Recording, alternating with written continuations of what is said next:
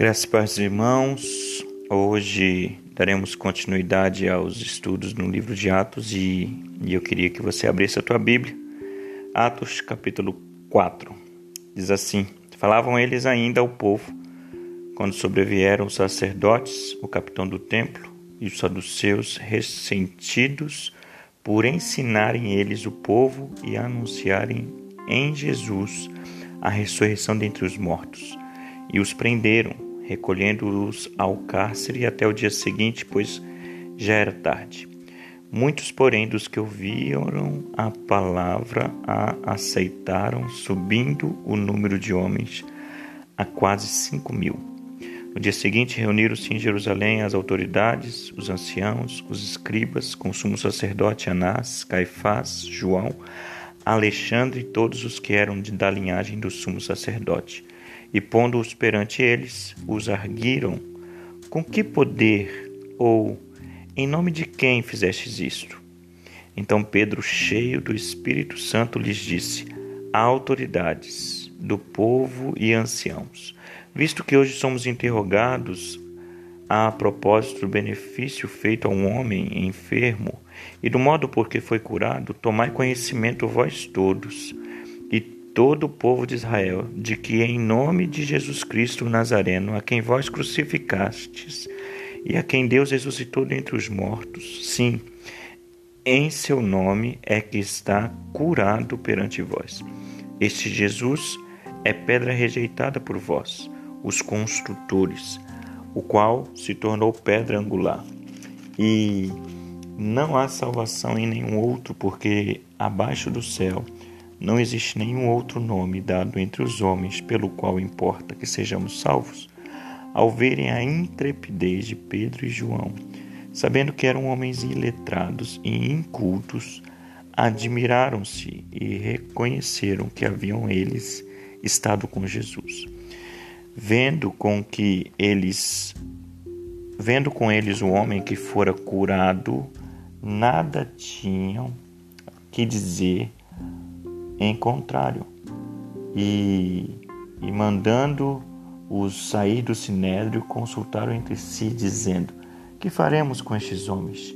Pois na verdade é manifesto a todos os habitantes de Jerusalém que um sinal notório foi feito por eles. E não podemos negar, mas, para que não haja maior divulgação entre o povo, ameacemos-los, para não mais falarem neste nome a quem quer que seja. Chamando-os, ordenaram-lhes que absolutamente não falassem nem ensinassem o nome de Jesus.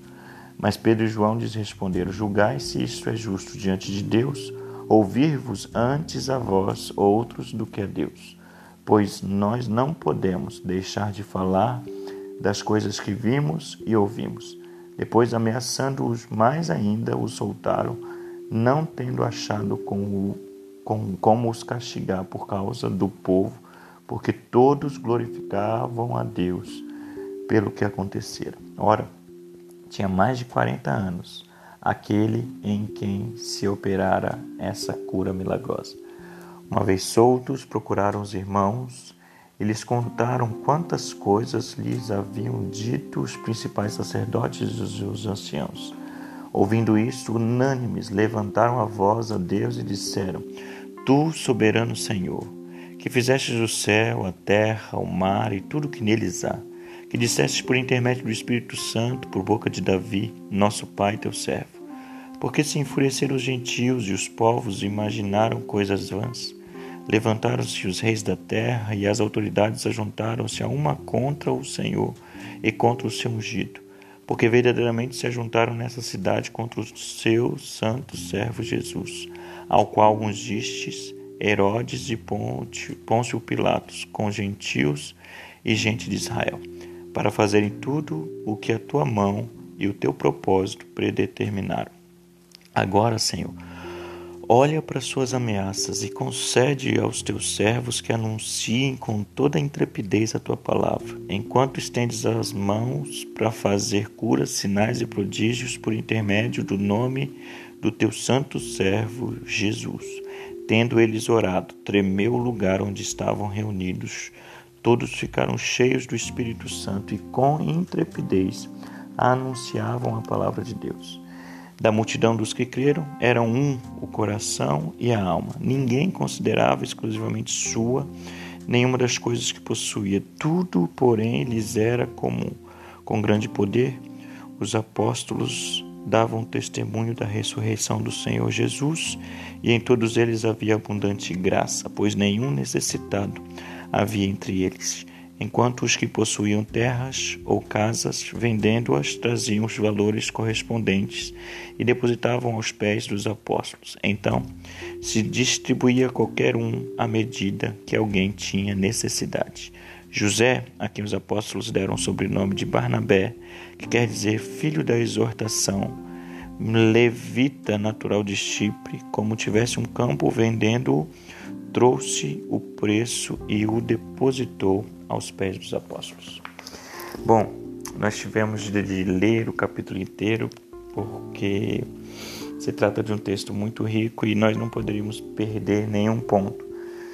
Mas no capítulo 4 vai falar do primeiro obstáculo enfrentado pela igreja no primeiro século, quando os religiosos ficaram irados com aquilo que os discípulos, ou melhor, com aquilo que Pedro e João haviam feito, a cura daquele coxo.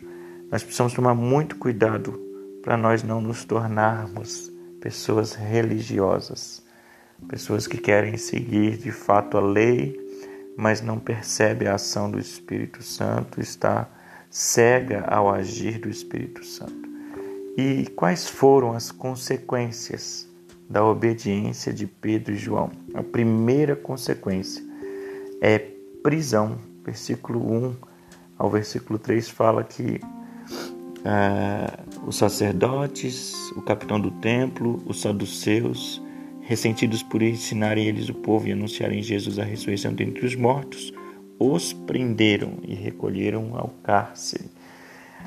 Quando nós obedecemos a Deus, nem sempre tudo dá certo, nem sempre seremos elogiados, nem sempre teremos algum tipo de recompensa imediata. Nós precisamos estar dispostos a fazer a vontade de Deus e sermos rejeitados. Fazer a vontade de Deus e sermos criticados, perseguidos.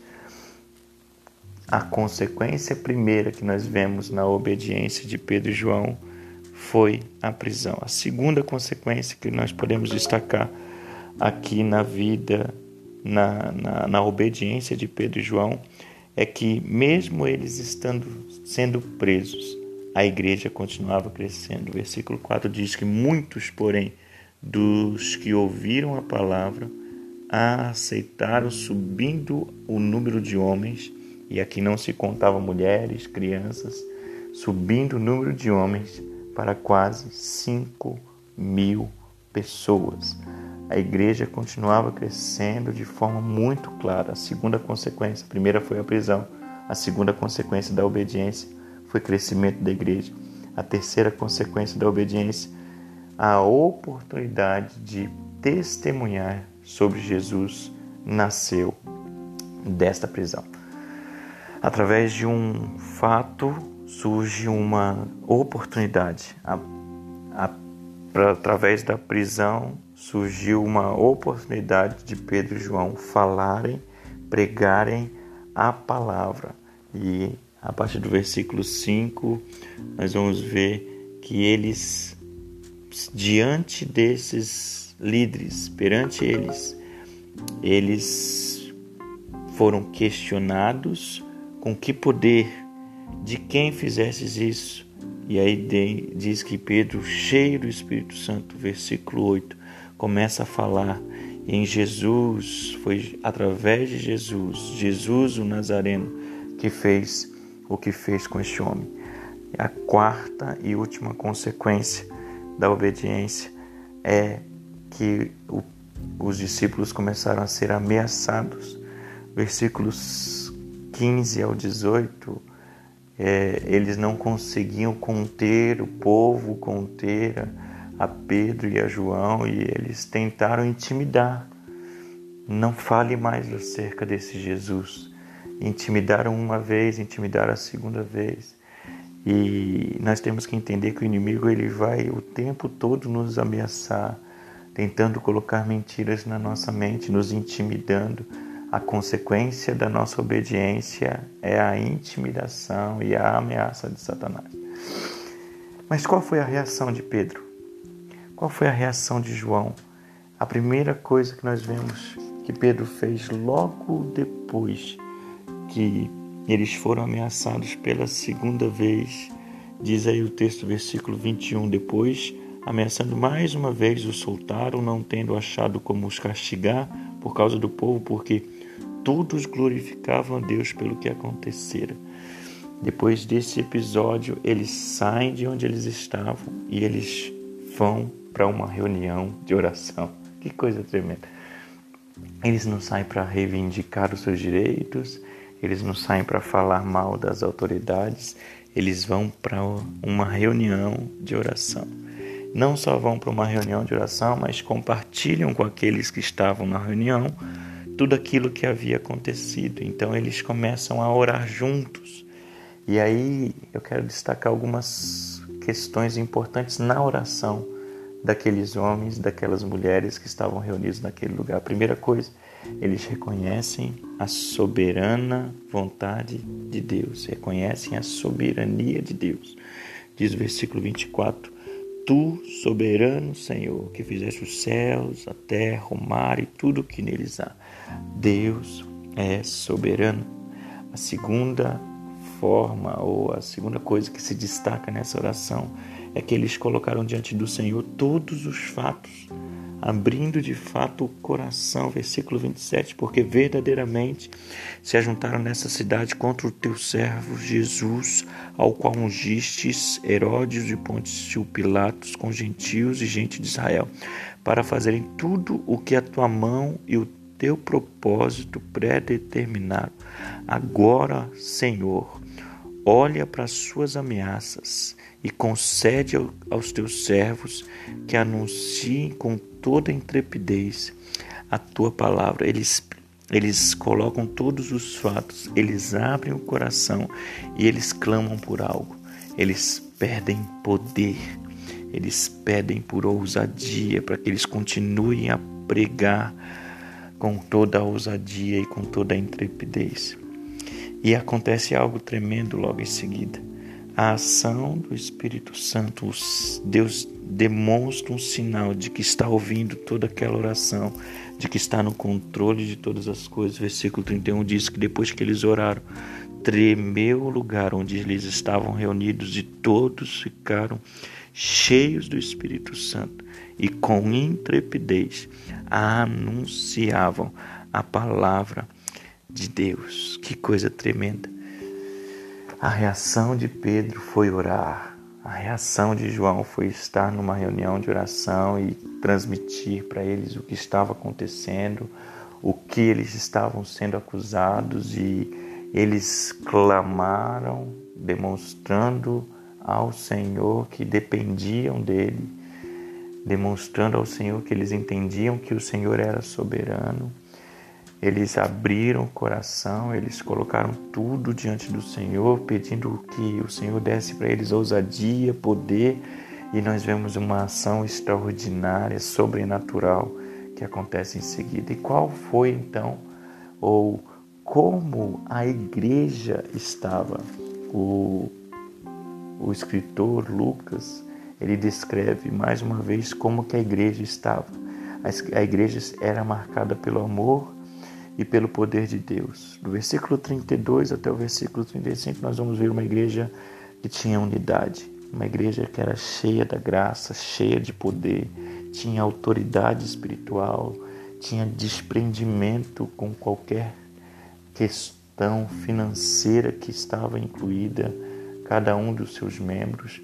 E aí vem o final do texto, quando surge o José ou o Barnabé, natural de Chipre, que mais à frente nós vamos ouvir mais acerca dele, que como exemplo descrito em Lu, por Lucas, ele em, vende as suas propriedades e traz e entrega para os apóstolos, e aí os apóstolos fazem a distribuição daqueles valores. Que texto fantástico! Que obra-prima, que poder de Deus sendo manifestado aí diante dos nossos olhos. Que através das, das dificuldades, através dos obstáculos que nós enfrentamos ou que ainda vamos enfrentar, nós não possamos parar, nós possamos continuar a propagação do Evangelho. Isso vai fazer com que a igreja continue crescendo. Isso vai fazer com que a igreja continue vivendo um tempo de amor e de graça, de poder de Deus, de forma extraordinária. De forma sobrenatural, nós vamos ver sinais e maravilhas da parte do Senhor. Que Deus te abençoe. Amanhã nós continuamos capítulo 5 do livro de Atos.